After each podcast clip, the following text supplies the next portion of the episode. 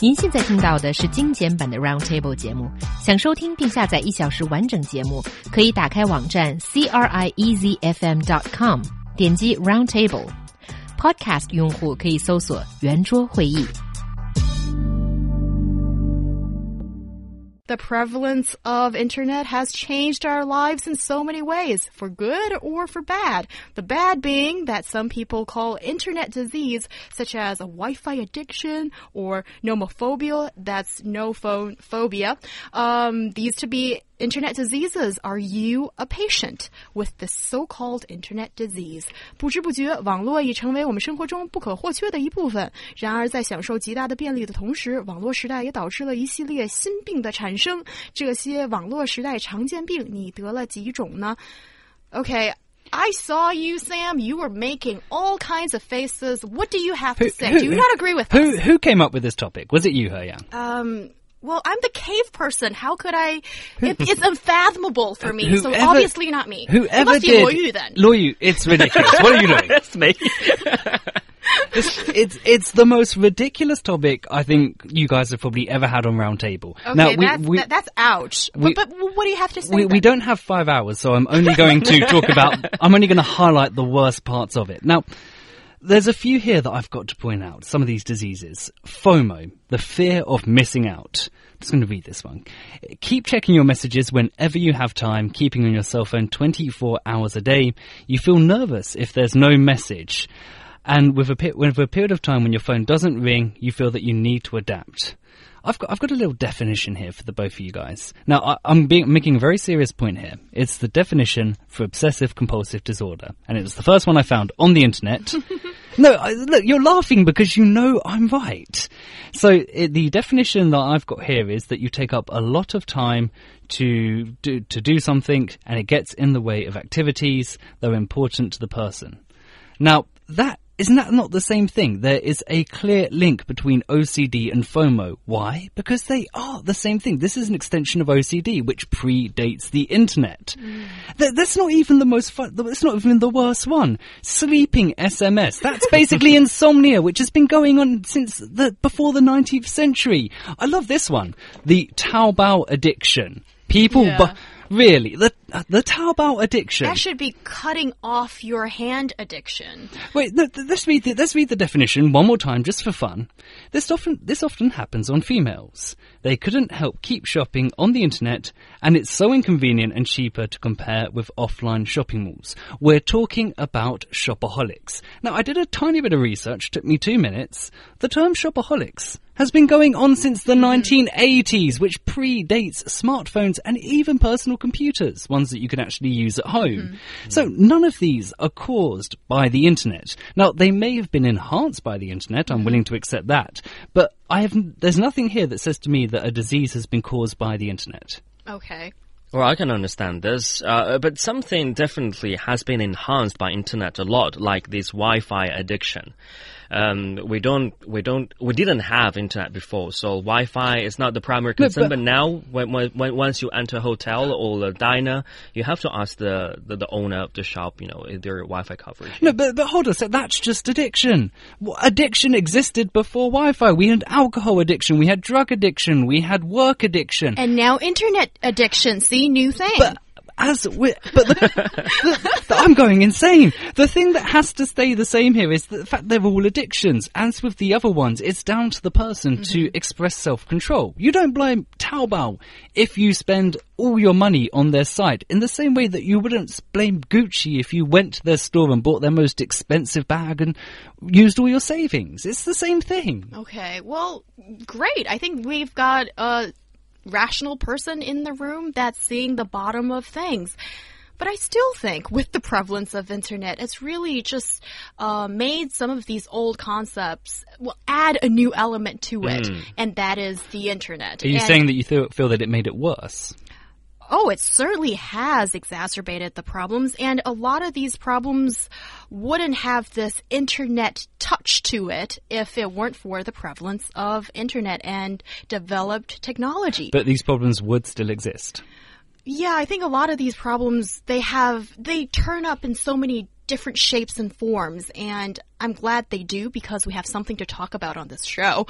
And one thing I, I find is a little bit new, but feel free to disagree with me, Sam. What about Google effect or Baidu effect? Oh that my means, lord. That means that you always have that website or that Mr. Know Everything to go to um, whenever you have something that you don't Yes, know. you, you're you're 100% right, Hyun. How dare the internet give us a portal to information? It's terrible.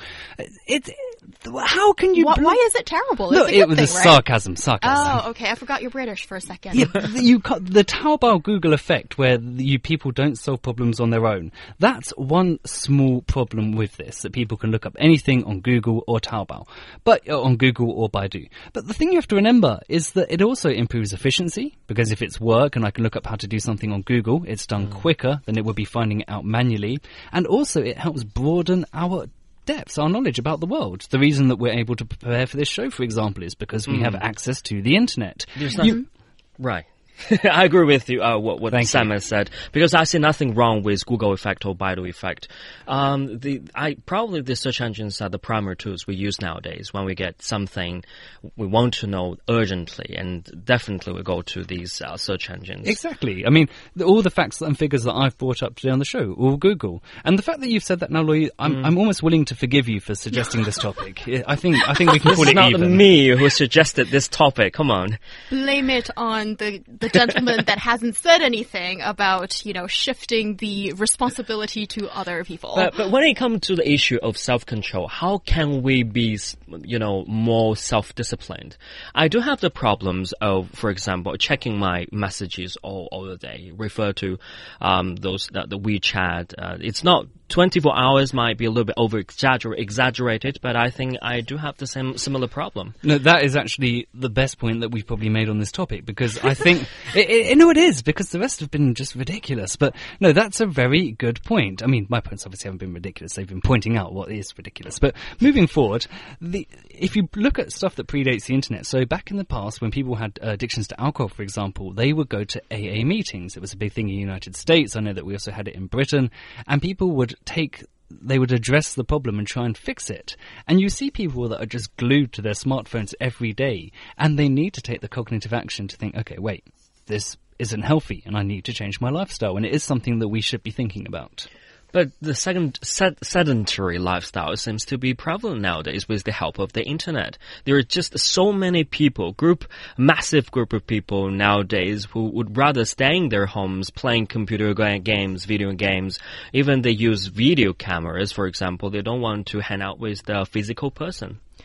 But that comes down to managing your life. You can use the advantages of technology, but you have to, with, as with anything, use it with caution and make sure that you're still monitoring your own lifestyle.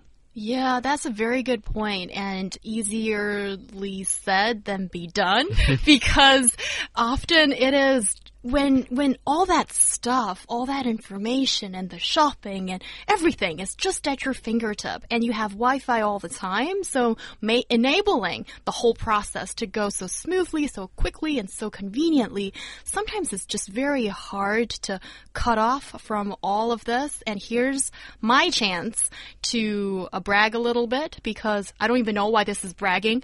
Guys, uh, you guys are my friends, so you know that I cut myself off from WeChat the minute I get out of this building. Oh, that's a very good gesture. And I've got these threats of, from other friends that we can't find you. Where the hell are you? How can you not stay on the grid? And I'm just like, you know, I'm a cave person. I'm happy to have my own time, have a bit of solitude, and I don't want to know about other people's stuff all the time. And sometimes people, you just need to actively cut yourself from the addiction and just try to stay away from it. Otherwise, with that convenience, there's always the desire and it's luring to it. How can you, how Do can you you cut stop? yourself from Taobao as well and JD?